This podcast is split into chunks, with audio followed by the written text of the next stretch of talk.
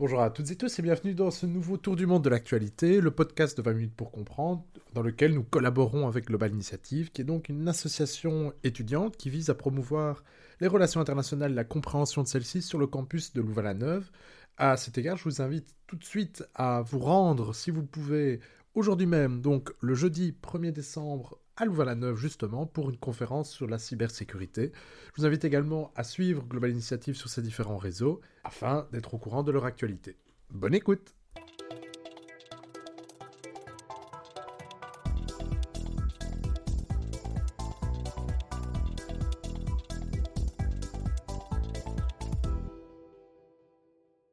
Alors commençons donc cette étude, ce panorama des grands événements de l'actualité internationale du mois de novembre 2022 par le continent européen. Et pour ça, on vous écoute, Thaïs. Aujourd'hui, je vous emmène pour un petit tour d'horizon des différents enjeux qui agitent actuellement le vieux continent.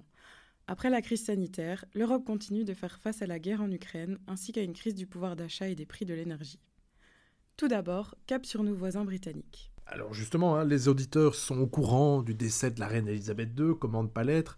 Ils sont peut-être également au fait du changement qu'il y a eu à la tête de Downing Street. On est passé de Boris Johnson à Liz Truss et aujourd'hui Rishi Sunak. Mais à part ça, que pouvez-vous nous en dire? Le gouvernement de Rishi Sunak, ayant succédé à celui de Liz Truss, est maintenant en quête de stabilité économique. Le nouveau ministre des Finances, Jeremy Hunt, a dévoilé le 17 novembre son budget d'austérité.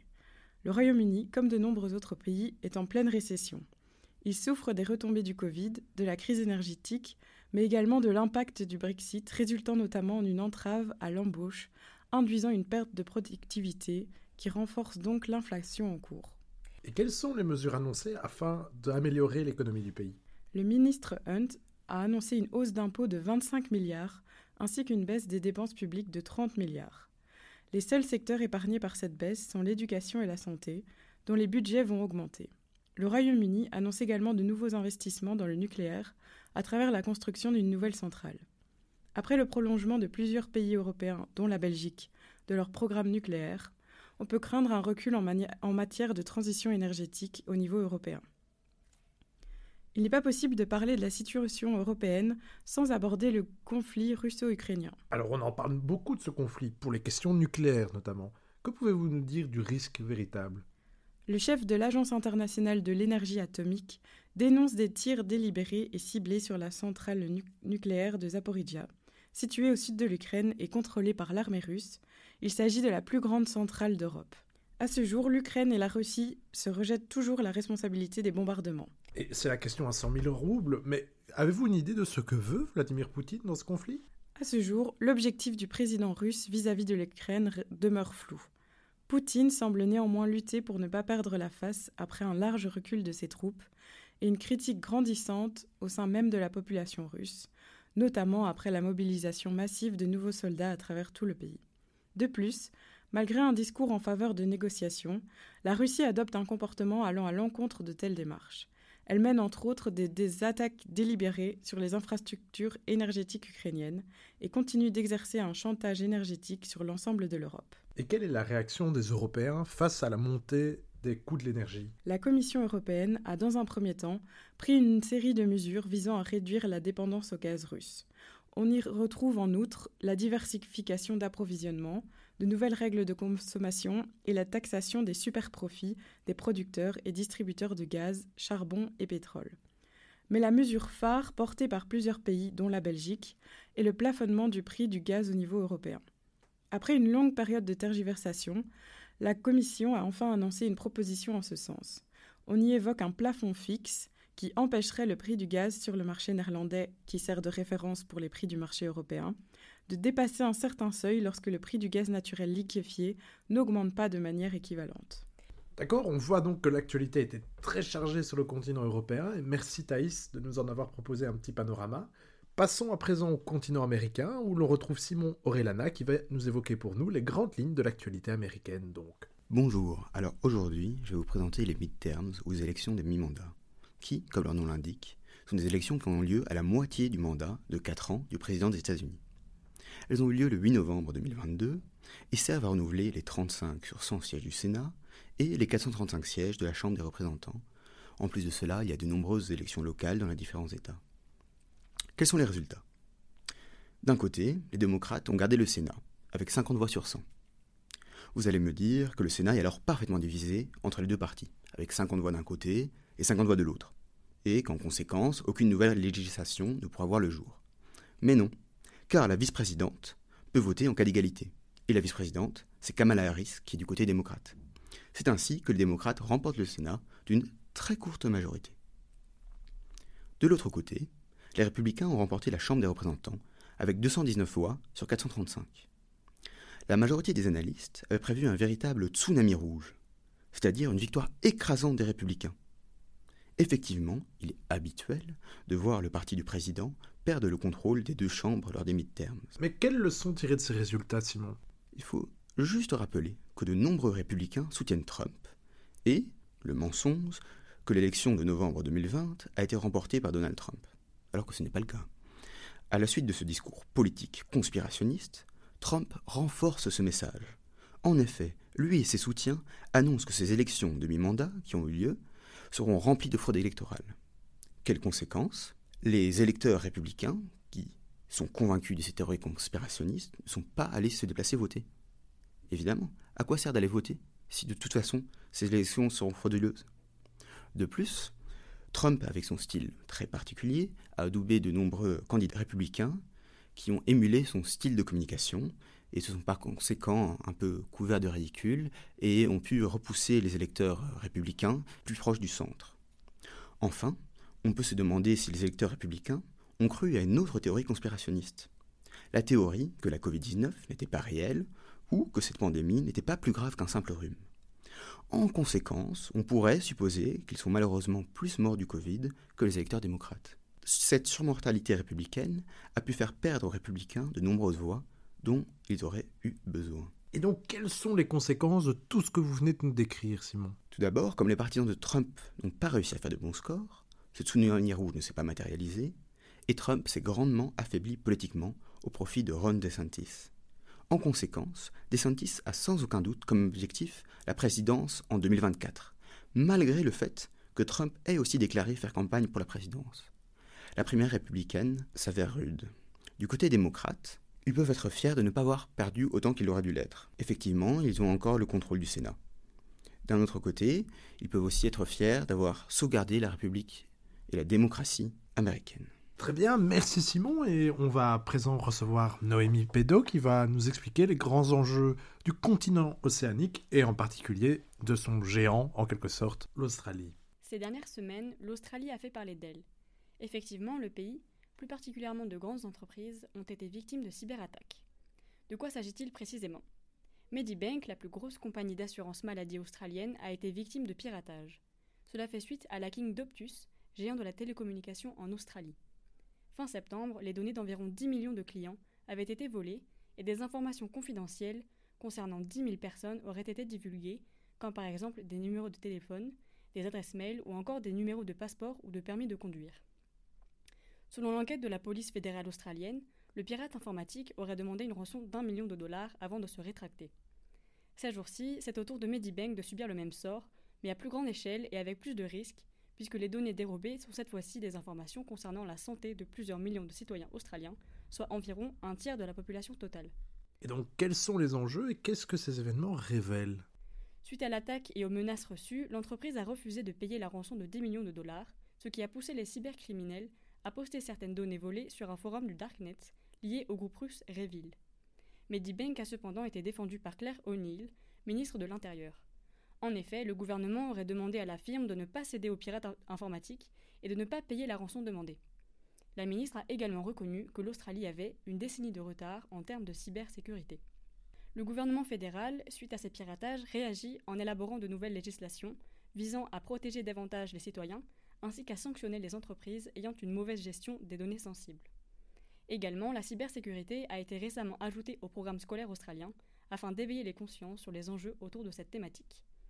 Et pour Medibank, parce qu'elle n'avait pas souscrit à une assurance contre les cyberattaques, ce piratage devrait coûter au moins 25 millions de dollars à l'entreprise, sans compter les démarches judiciaires, ni l'indemnisation des 9,7 millions de clients concernés. Il va sans dire que le cours des actions de Medibank a chuté de 20% depuis la révélation de l'affaire. N'étant pas le premier cas de piratage massif dans le pays, le gouvernement fédéral a réagi. Plusieurs avocats se sont saisis du dossier dans le but d'enquêter et de déterminer en quelle mesure Medibank aurait violé les législations australiennes, ainsi que ses obligations de protection des données envers ses clients. Ce piratage a débouché sur une situation très délicate, puisque les données divulguées sont des informations à caractère sensible et que les hackers ont réparti les clients de l'assureur selon qu'ils étaient qualifiés de bons ou de vilains. Dans la liste des vilains, on retrouve par exemple des personnes étant associées à des codes numériques, désignant des porteurs du VIH ou encore des addicts aux drogues et à l'alcool. Si l'Australie doit donc gérer ces crises propres à l'ère du numérique, ce genre de cyberattaque n'est pas récent et le cas australien n'est pas isolé. En effet, plusieurs hôpitaux français ont subi des piratages et vols de données pendant la pandémie de Covid-19, attestant des nombreux enjeux autour des données et de leur protection. Et on rappelle donc qu'aujourd'hui même, hein, donc le 1er décembre, il y a un événement, une conférence organisée par Global Initiative qui porte justement sur la cybersécurité. Raison de plus donc pour les suivre sur les différents réseaux euh, Facebook en particulier. Restez avec nous, Noémie, car Agatha Hénard-Dijon était censée être avec nous et avait proposé, avait déjà travaillé sur un petit billet qui concernait l'actualité asiatique, et vous allez donc la remplacer. Merci à toutes les deux. Allons maintenant du côté de Bangkok en Thaïlande, où le sommet de l'APEC s'est tenu ces vendredi 18 et samedi 19 novembre. Qu'est-ce que l'APEC? L'APEC, qui est l'acronyme de Coopération économique pour l'Asie-Pacifique, en anglais Asian Pacific Economic Cooperation, est un forum annuel visant à améliorer la croissance et les échanges économiques entre les pays d'Asie-Pacifique. Il a été fondé en 1989 et regroupe 21 membres bordant l'océan Pacifique, dont les États-Unis, l'Australie, la Nouvelle-Zélande, le Japon, la Corée du Sud, les pays de l'ASEAN ou encore Taïwan, Hong Kong et la Chine. L'objectif de ce forum est de faire la promotion du libre-échange dans un modèle de régionalisme ouvert. Ce groupe intergouvernemental, basé sur le dialogue et le consensus, et non sur des traités comme le fait l'Union européenne par exemple, permet aux pays de cette région du monde de fixer des objectifs et de permettre les échanges commerciaux. Mais là, expliquez-nous quelque chose. Si c'est une réunion des États asiatiques et des États du Pacifique, que faisait Emmanuel Macron à cette réunion? Il a en effet assisté à cette rencontre en tant qu'invité du Premier ministre thaïlandais, ce qui fait de lui le premier chef d'État européen à participer à cette réunion. Si le président français a pris part à l'APEC, c'est que les enjeux dans cette région, qu'ils soient politiques ou commerciaux, touchent directement l'Hexagone. Il est important de rappeler que Emmanuel Macron, lors de son discours, a dit La France n'est pas seulement un pays européen, puisque, du fait de ses nombreux territoires outre-mer, dont certains se situent en Asie-Pacifique, elle est la deuxième plus grande zone économique exclusive au monde, avec plus de 10 millions de kilomètres carrés. Mais le président Macron ne s'est pas contenté de promouvoir les intérêts commerciaux français dans la région. Effectivement, il a longtemps parlé de la situation en Ukraine. Il a appelé les pays participants à ce consensus international à se positionner vis-à-vis -vis du conflit ukrainien, rappelant que cette guerre est aussi leur problème. Pourquoi mentionner l'Ukraine pendant la PEC Au-delà de promouvoir un discours contre la guerre en Ukraine, la France veut aussi se placer comme une puissance d'équilibre face à Pékin, Moscou et Washington, et souhaite devenir un acteur incontournable dans cette région stratégique qu'est l'Asie-Pacifique. Rappelons que cet espace possède de grandes ressources halieutiques et représente d'importants enjeux commerciaux, militaires et environnementaux. Ainsi, là où le G20 a échoué et n'a su parvenir à faire émerger un accord conjoint entre les pays pour régler le conflit en Ukraine, la France, via sa participation à l'APEC, prône une nouvelle voie de négociation, la troisième voie, par la stratégie Indo-Pacifique. Enfin, on termine ce tour du monde avec le continent africain, grâce à vous, Louisiane. Alors, concernant effectivement le continent africain, moi je vais revenir sur la COP27 qui a débuté le 6 novembre dernier à Sharm el-Sheikh, dans la péninsule du Sinaï, en Égypte. Avant de se pencher plus précisément sur la COP27, on peut déjà se demander qu'est-ce qu'une COP? L'acronyme COP signifie Conference of Parties, ce qui se traduit par conférence des parties en français. Et ces parties, elles correspondent aux signataires de la Convention cadre des Nations Unies sur les changements climatiques, la CNUC. Cette dernière est le principal texte international destiné à lutter contre le réchauffement climatique et donc reconnaissant l'existence de dérèglements climatiques dus au taux d'émissions de gaz à effet de serre. La COP pour le climat regroupe 196 parties. On a 195 pays et l'Union européenne, puis s'ajoutent à cela d'autres participants non étatiques comme des scientifiques, des représentants des finances ou bien des ONG. Néanmoins, seuls les États participent aux négociations. Cette coopération internationale, organisée successivement sur chaque continent, se rassemble tous les ans depuis 1995 pour une durée de deux semaines. L'enjeu des COP pour le climat, c'est de trouver des solutions pour ralentir le réchauffement climatique, donc notamment de limiter les émissions de gaz à effet de serre, ainsi que d'assurer un suivi des accords déjà mis en place, en particulier des COP précédentes. Cette 27e COP, débutant donc début novembre, a fait parler d'elle concernant un enjeu précis. Effectivement, les États du Sud, qui sont durement touchés par le réchauffement climatique, ont demandé aux pays historiquement responsables de ce dérèglement climatique d'obtenir des financements. D'ailleurs, Antonio Guterres, le secrétaire général des Nations Unies, a déclaré lors de cette COP27 L'humanité a un choix, coopérer ou périr, ce sera soit un pacte de solidarité climatique, soit un pacte de suicide collectif. Un engagement avait d'ailleurs été pris au sommet de Copenhague en 2009 lors de la COP15, dans lequel les pays développés devaient soutenir à hauteur de 100 milliards de dollars par an les pays pauvres, et ce, à l'horizon 2020. Or, cet engagement n'a pas été tenu puisque, en 2019, cette aide financière ne se levait qu'à 80 milliards.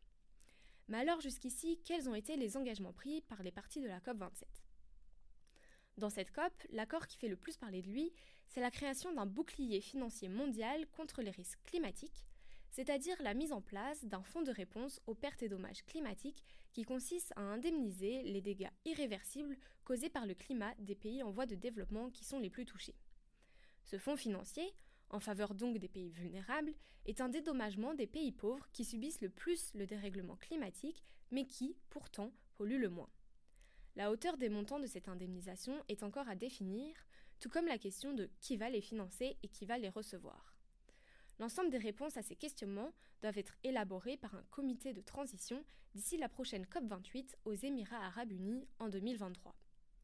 Une autre annonce de cette COP27 est la déclaration des pays membres du G20, produisant 75% des émissions de gaz à effet de serre, de continuer leurs efforts pour limiter le réchauffement climatique à 1,5 degré, objectif, déjà inscrit dans les accords de Paris. Eh bien, merci donc à vous cinq de nous avoir présenté un petit panorama de l'actualité du mois de novembre écoulé. On rappellera donc vos, noms et prénoms. Hein. Pour le continent européen, nous avions reçu Thaïs Elbartal. Pour le continent américain, Simon Orellana. Noémie Pédo nous a parlé de l'Océanie et a fait un petit featuring avec Agathe Einar-Dijon en ce qui concerne le continent asiatique. Et vous, donc, Louisiane Carrère, nous avez rappelé les grands enjeux du continent africain et en particulier ici, donc, de la COP. Merci à vous toutes et tous, et on recommandera une dernière fois à nos auditeurs d'aller donc se renseigner sur ce qu'est que Global Initiative en allant consulter les pages de vos réseaux sociaux. Merci et à bientôt pour un nouvel épisode. Au revoir.